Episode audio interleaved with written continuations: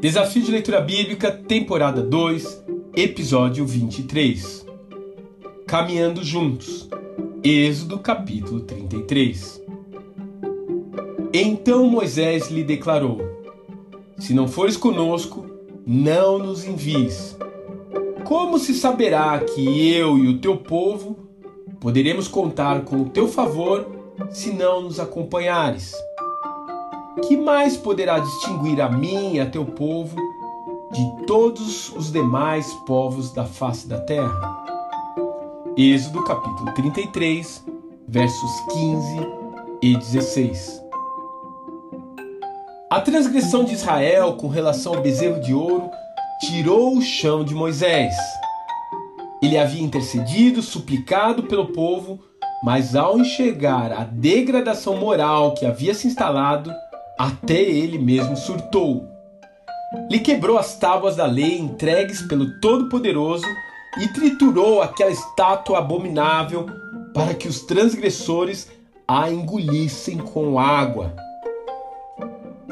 Passado esse momento de fúria, o líder do povo percebe que não há outra opção a não ser voltar ao Sinai e começar tudo do zero novamente.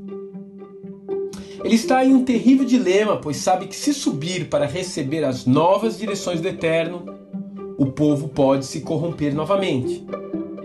Se permanecer ao pé do monte, não há como prosseguir a viagem. O grande líder reconhece a sua incapacidade em resolver aquela situação. Ele demonstra isso ao dizer ao Senhor: Por favor, venha conosco. Não há como prosseguirmos sozinhos. Ele age como uma criança de 3, 4 anos, agarrando as pernas do pai para acompanhá-la até o alto de um escorregador. E quem de nós já não agiu assim? O próprio Pedro, discípulo de Jesus, disse: Senhor, para quem iremos?